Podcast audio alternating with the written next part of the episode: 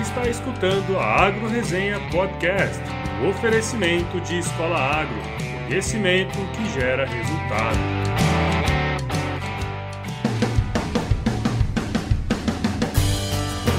Olá pessoal, aqui quem fala é o Paulo Ozaki, seja bem-vindo ou bem-vinda a mais um episódio do Agro Resenha.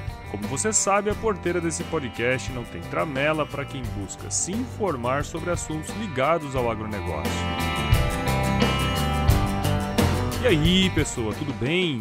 Estamos começando aqui o episódio número 32 com mais um quadro Histórias de Fazenda, que tem o objetivo né, de mostrar a história de produtores rurais espalhados por esse Brasilzão de meu Deus. Dessa vez eu trouxe para bater um papo aqui comigo o Adolfo Petri, que toca as operações da Fazenda Padre Manuel, no município de Campo Novo do Parecis, aqui em Mato Grosso. Apesar de trazermos um autêntico colono aqui para resenha, como ele mesmo se autodenomina, para contar as operações né, da fazenda, o papo também foi pro lado do empreendedorismo e o envolvimento dos produtores e a sociedade nas questões mais atuais do nosso setor, e que provavelmente vão dirigir o futuro da agricultura no nosso Brasil e no mundo nos próximos anos. Só para você ter uma ideia, o Adolfo, além de produtor, é junto com Ângelo Zelame sócio da Escola Agro, a startup que é parceira aqui do nosso podcast desde o início. E vocês podem estar se perguntando, né? O que tem a ver um produtor rural estar envolvido com essas coisas de startup? E eu te pergunto, por que não? Nos últimos anos eu tenho visto o agtech crescer muito no Brasil e no mundo, e o seu significado é basicamente a junção de duas palavras: agricultura e tecnologia. Ou seja, é um dos ramos do empreendedorismo que está tentando, de alguma forma, inserir o agronegócio como um todo nessa nova era digital. Lendo um artigo bem interessante de um jornal gringo, eu vi que uma organização chamada Startup Austrália refere-se ao agtech como sendo uma transformação do sistema sistema global de alimentos através da tecnologia digital, o que me parece um negócio muito promissor, né? Mas o que acontece é que muitas vezes diversas ferramentas são desenvolvidas por pessoas que não têm muita afinidade ou mesmo conhecimento da agropecuária, fazendo com que essas soluções não sejam utilizadas pelos produtores. Inclusive no episódio número 13, que eu conversei com o Denis, ele comentou da necessidade de profissionais que possam ser interlocutores entre produtores e profissionais da área de TI e o quanto isso é importante para a aderência das novas tecnologias no campo. Pensando dessa forma e vendo essa oportunidade, foi que o Adolfo entrou para dentro do mundo das startups, ou seja, ele pulou para dentro do barco devido à necessidade que ele tinha de o mercado entender o que ele fazia para que o próprio mercado pudesse ajudar ele no dia a dia como agricultor. E como tudo isso está no início, existem ainda muitas oportunidades que você pode explorar em praticamente todas as áreas. Inclusive, ele deixou algumas dicas aí. Mas antes disso, eu quero agradecer aos mais novos membros do nosso site, que são o André Paiva, o José Luiz Fidelis, que é diretor da Federação de Agricultura aqui de Mato Grosso e que escuta os nossos episódios nas suas longas viagens para Matupá. Que honra, Zé, obrigado. E também a minha amiga Natália Grigol, também conhecida como Precária lá na Exalc. Gente, muito obrigado. E a cada semana que passa aqui, eu fico mais feliz quando as pessoas se inscrevem. E para você que me escuta pela primeira vez, faça como essa galera toda e se inscreva no site para ficar por dentro das atualizações do nosso podcast. Já para quem não sai do Zap Zap, também é possível receber por ele. Basta acessar o bit.ly barra agronozapzap, mandar a mensagem automática que aparecer por lá que você vai entrar na nossa lista de transmissão. Outra coisa bacana é que agora a gente tem uma lojinha de camisetas, é isso aí, com várias estampas legais sobre o agro. Essa é uma parceria com meu amigo e irmão Pedro Beraldo, que tem feito várias artes muito top e talvez nem todos saibam, né? Mas esse podcast aqui não tem nenhuma fonte de renda e a venda dessas camisetas pode me ajudar a estar sempre melhorando a qualidade dos episódios. Fora isso, a Montink, que é a plataforma onde a gente coloca as nossas artes, está com uma campanha chamada Uma Igual a Um, em que cada camiseta vendida pela plataforma garante um prato de comida para quem precisa. Eu agradeço muito para quem puder ajudar. Bom, e para finalizar os recados e irmos para a conversa com o Adolfo, vale lembrar que o sorteio de 10 sessões de coaching de carreira especializado no agro, em parceria com a Carola Magna Bosco, ainda está rolando. E para participar é muito fácil, basta acessar o link da promoção no Facebook, curtir a página e se tornar um membro do nosso site. Dê um up aí na sua carreira profissional. Agora vamos para o episódio dessa semana. E eu peço que não liguem muito para a qualidade do áudio, é que a gente teve que gravar numa sala um pouco ruim de acústica, mas nada que prejudique o conteúdo. Então firma o golpe aí que eu já já tô de volta.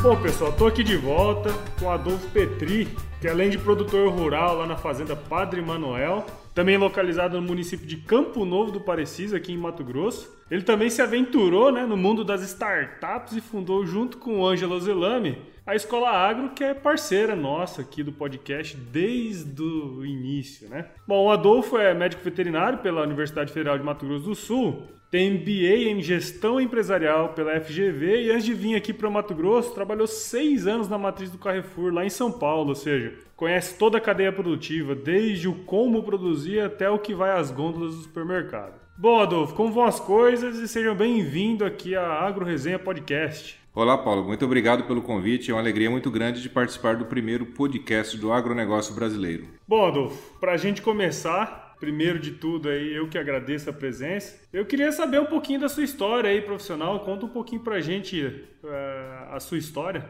Eu nasci no Paraná, sou paranaense de nascimento, mas sou sul-mato-grossense de criação. Me criei no Mato Grosso do Sul, lá estudei, fiz faculdade, é, me formei na Universidade Federal do Mato Grosso do Sul, depois vim para o Mato Grosso, trabalhei um ano no Mato Grosso, fui convidado para trabalhar no Carrefour em São Paulo, Lá fiquei durante seis anos é, à frente do programa Garantia de Origem, que é um produto de é um setor que trabalha com produtos premium dentro da rede. E em 2004 eu regressei para o Mato Grosso para cuidar dos negócios da família e tive a oportunidade de estar junto com toda a família nesse período aí. Bom, muito bem, né?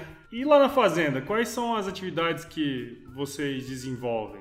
Nós estamos trabalhando hoje com é, agricultura e pecuária, agricultura, soja e milho, na, em grande parte da área, e a pecuária ela tem avançado. Recentemente nós tivemos a oportunidade de comprar uma nova propriedade em Juara, é, onde nós temos trabalhado forte a pecuária e estamos trabalhando também com a integração lavoura e pecuária. E para nossa grata surpresa, essa integração ela tem nos deixado um resultado bastante satisfatório. Então, estamos muito contentes com essa operação. Bodo, você contou a sua história aqui para gente, né? Contou o tempo que você ficou lá no Carrefour, e agora como produtor rural, né? Então você tem um conhecimento aí de toda a cadeia produtiva, desde o como produzir, né, como a gente falou, até a, o que vai às gôndolas do supermercado. Na sua opinião, assim, quais são os principais gargalos e oportunidades que existe, né, hoje na cadeia produtiva?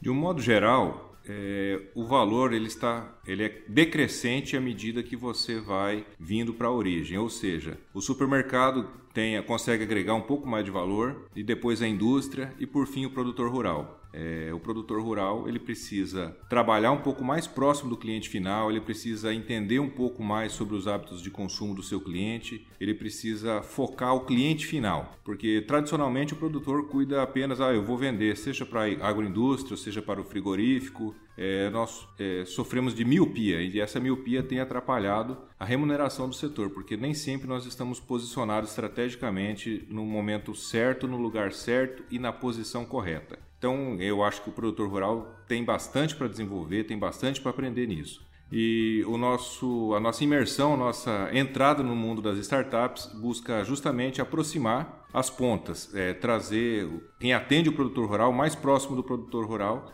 para que o produtor rural possa começar a entender ou ser melhor atendido para conseguir agregar valor no seu produto. E até uma curiosidade, até uma das coisas que fez com que esse podcast que viesse à tona, né, é exatamente a população da cidade não entender muito bem como é a produção no campo. É, na sua visão, né, de quem esteve perto do consumidor final, o que, que você enxerga que a população da cidade tem em relação à visão, a visão da população da cidade em relação ao produtor? Nós temos observado, Paulo, que cada vez, a cada dia, a população urbana está um pouco mais distante e conhecendo um pouco menos do que acontece no campo. É, enxergamos isso como uma oportunidade estamos tentando trazer esse conhecimento de como as coisas acontecem no campo para os profissionais e as pessoas que estão na cidade. Antigamente, todo profissional que ia atender um produtor rural, ele tinha um tio, um avô, um pai ou alguém que tinha no mínimo um sítio, conhecia como as coisas aconteciam no campo.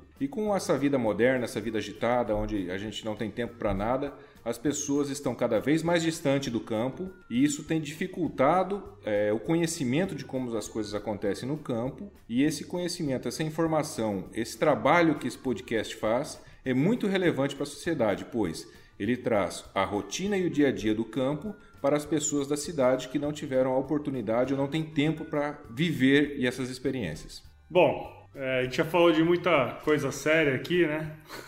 E como é de praxe aqui pra gente nessa, nessa série aqui, eu sempre pergunto sobre uns causos. Eu queria saber de você, esse tempo trabalhando na fazenda, né? Tem algum engraçado aí que você pode compartilhar com a gente? Paulo, tem um negócio muito engraçado que aconteceu há cerca de 20 anos atrás.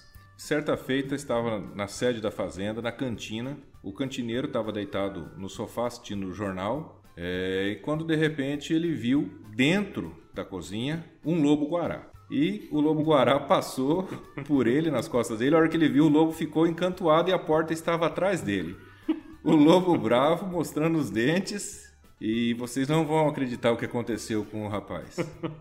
Pois é, o medo desceu pelas pernas e encheu a bota do gaúcho. Vocês não acreditam nisso, mas é verdade. Ele teve um trabalho danado para sair da frente do lobo guará. E o pior de tudo não é isso o mais engraçado. É, depois do fato, logo em seguida, eu cheguei na casa do rapaz, vi ele branco igual um papel, aquele odor desagradável. Perguntei o que que acontece. Ele falou: Não, aqui tinha um lobo, aqui é o cheiro do lobo. Falei, mas rapaz, e esse lobo escorrendo da sua perna? É que eu fiquei com muito medo. Isso é uma história verídica, gente. Isso aconteceu de verdade. Ele se cagou e, não foi no sentido figurado. Se cagou todo, coitado. Mas enfim, o lobo foi embora e tudo terminou bem. Nada que um, um sabão homo não resolva. Não, bom demais, bom demais. Bom, Adolfo, pra gente finalizar, né? Queria saber, assim, de acordo com toda a sua experiência ao longo desses anos tanto tocando a fazenda, né, sua experiência também como representante de classe, alguém que trabalhou na cadeia final, né, nas gôndolas de supermercado.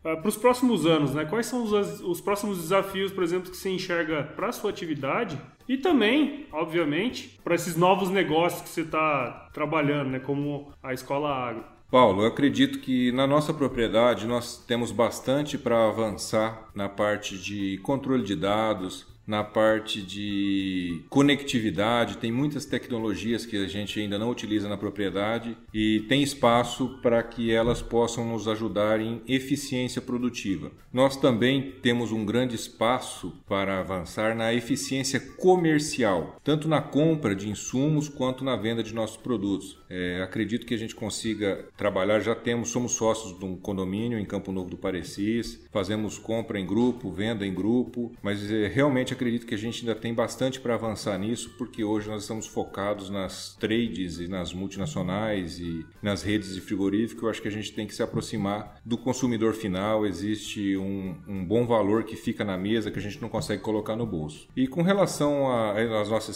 start, e não só ela, como todas as outras startups, eu vejo uma infinidade de oportunidades. O Brasil ele ainda tá, é incipiente o uso de tecnologia. Nós temos uma enormidade de oportunidades onde tanto profissionais quanto os produtores rurais, como é, os filhos de produtores rurais que muitas vezes não têm, é, não conseguem enxergar um desafio intelectual na propriedade, porque o pai toca assim ou toca assado, é, ele fala, não, não vou lá para a roça porque lá eu vou ter que suar, mas eu acho que com, com o uso de tecnologia nós conseguimos trazer essas novas gerações para o campo para dar continuidade, porque se todo mundo for para a cidade, daqui a alguns dias vai faltar produtor rural, e isso é ruim para o país, é ruim para nossa economia. E o uso de tecnologia, gente, aqui no Brasil, eu acredito que ele tem muito para avançar. Recentemente é, estivemos em Israel, eu pude sentir o quanto aquela nação ela é preparada, ela é, é tecnificada, ela tem uma pegada em cima de empreendedorismo, em cima de avançar como nação, como pessoas, de crescer, de aprender, de desenvolver produtos e soluções para o mundo inteiro e vender caro para a gente. É, o brasileiro a vida inteira pagou caro por tecnologia que vem de fora. Eu acredito muito, acredito mesmo que nós temos aqui grandes pessoas, grandes profissionais. Basta nós organizarmos essa turma aí, colocar todo mundo para trabalhar, que a gente vai conseguir ganhar muito dinheiro como nação e como indivíduos aí, porque nós, as oportunidades nós temos todas aqui. Apenas precisamos transformar essa oportunidade em trabalho, em, em rentabilidade, em produto, em serviços e enfim. Nós temos como colocar isso tudo no bolso e melhorar a vida de todos nós brasileiros. É, assim, eu falei que era para finalizar, mas me veio à cabeça aqui uma outra pergunta, né? Até você está nessa questão, uh, nessa questão de empreendedorismo, uh, fundação de startups, já tem visto outras startups sendo uh, trabalhadas também. É, na sua opinião, assim, quais são as principais oportunidades que você vê para novas tecnologias adentrando no agronegócio? O meio rural, o agronegócio, ele é carente de muitas soluções. Nós temos problemas é, ser, problemas de nematóide. É um problema que isso tem é, causado grande prejuízo para a agricultura nacional. O que, que nós estamos pesquisando? O que, que nós temos de soluções? É, em Israel eu vi algumas coisas bem interessantes. E o que, que nós temos feito para resolver é, um problema que tem tirado bilhões do Brasil todos os anos? É, o que, que nós temos feito com relação à previsão do tempo? É, enfim, a parte de meteorologia tem bastante para avançar, a gente precisa muito de informações, como por exemplo esse ano foi um ano atípico, a gente conseguiu produzir muito bem porque faltou chuva em um período, mas não faltou umidade no solo. É, a Argentina já tem por hábito controlar e mensurar a umidade do solo em cada etapa do ciclo produtivo. Aqui no Brasil a gente não tem esse costume. E isso pode nos ajudar a preparar e selecionar variedades mais resistentes para a seca que está acontecendo, por exemplo, lá no Rio Grande do Sul. Nós temos também espaço para avançar na parte de comercialização. De um modo geral, os brasileiros, os produtores brasileiros, eles pagam caro pelos produtos que eles adquirem das multinacionais. Se nós tivéssemos uma estruturação diferente é, de como conduzir as negociações, de conhecermos um pouco mais os preços de, que os outros produtores têm pago, a gente poderia deixar também alguns bilhões na economia local, esses bilhões que são remetidos é, pelas multinacionais para fora. E por fim, nós temos que trabalhar também muito na parte de regulamentação existem várias iniciativas, é, como por exemplo, no passado a do biodiesel, que os produtores, é, nós inclusive, chegamos a ser sócios de uma usina de biodiesel e quando estava pronta a usina, o governo mudou a parte de regulamentação e a gente acabou dando com os burros na água. Hoje, o etanol ele está em evidência aqui no estado de Mato Grosso, etanol de milho, principalmente, que tem bastante para prosperar, como aconteceu nos Estados Unidos, onde o, etanol de milho é produzido em larguíssima escala, então eu acredito que aqui no Brasil a gente tem espaço para isso, e a regulamentação ela traz alguns riscos e algumas ameaças. E eu vou te trazer uma preocupação minha, e é um fato curioso é, para todos. Eu tive estudando o uso de energia é, solar na fazenda para colocar lá no poço. Eu tenho um poço artesiano na propriedade e ao invés da minha boiada beber água é, na represa, eu gostaria que ela bebesse nas piletas e eu tive estudando a parte de regulamentação de, das placas solares e tudo mais. E também para jogar isso na rede para que eu possa usar durante a noite. Enfim, eu estudando as placas, o uso da energia fotovoltaica para ou das placas solares para usar no poço artesiano da propriedade, eu fui ver a legislação. Hoje ela tem várias restrições. O que nos garante que isso não vai mudar em breve? Nós vamos fazer um investimento, qual a garantia? Esse investimento ele ele tem um prazo para retornar o capital investido e qual a garantia que eu tenho que daqui a pouco não vai mudar a parte de legislação e eu vou ficar com o mico na mão. Então, é, o governo precisa trabalhar, ou nossas entidades, ou nós, como sociedade civil organizada, devemos buscar que o governo se posicione claramente sobre o uso dessas tecnologias para que a gente possa fazer os investimentos e trazer o desenvolvimento para todo o nosso Brasil. Não, muito bem. É, acho que é bacana demais o, o, trabalho que você desenvolve lá na, na, fazenda, muito legal também o trabalho que vocês desenvolvem na Escola Agro. E tenho certeza que muitos dos nossos ouvintes aí é, tem a vontade de empreender né, no futuro. E tá aí algumas dicas para quem quiser avançar nessa, nessa área do empreendedorismo, criação de novas tecnologias voltadas para o agronegócio que eu tenho certeza que ainda tem muito que crescer aqui no Brasil, né, Adolfo? Exatamente. É, existe muito espaço e muitas oportunidades. E você que é jovem, que tem menos de 50 anos, pula de cabeça porque existem muitas oportunidades. Estude, se intere, porque existe. Pô, eu sou produtor rural, colono raiz. E estou estudando, tenho duas filhas, faço questão de estudar esse assunto porque eu acho que vai ser importante para a formação dela. O mundo que elas vão viver é diferente do mundo que eu, que eu venho vivendo, que eu vivi até aqui. E eu estou procurando entender um pouco mais como ele vai ser e também estou tentando, à medida do, do possível e dentro do meu alcance, moldá-lo da forma que eu acho que ele tem que ser. E isso é importante. Vamos lá, todo mundo junto a gente consegue transformar esse Brasil. Adolfo, nem sei como agradecer, cara. Muito obrigado mesmo por participar aqui com a gente na Agro Resenha e sempre que quiser voltar, nós estamos aqui de portas abertas. Né? Falou, Paulão. Obrigado pelo convite. É uma alegria, é um prazer enorme estar junto com vocês aqui no Agro Resenha. Fui apoiador, continuo sendo parceiro de coração. Te dou os parabéns por ser um empreendedor, por estar levando os conhecimentos e como as coisas acontecem no campo para que as pessoas das cidades possam entender um pouco melhor como funciona. Parabéns pelos tantos episódios que já temos e estou sempre pronto, cara. Primeiro podcast do agronegócio brasileiro, Agro Resenha. Está de parabéns e é uma satisfação estar contigo. Bom demais. Na próxima aí vamos trazer o gauchinho aqui também pra gente falar da Escola Agro, né? É verdade. Agora o gauchinho tem que trabalhar. Você não pode fazer muito podcast, não, que a Escola Agro precisa prosperar, mas ele está sempre pronto para colaborar. Valeu. Bom demais. Então ficamos por aqui, né? Se, se chover. Vai molhar. Não tenha dúvida. então não precisa molhar a ordem também, né? Sempre assim. Valeu.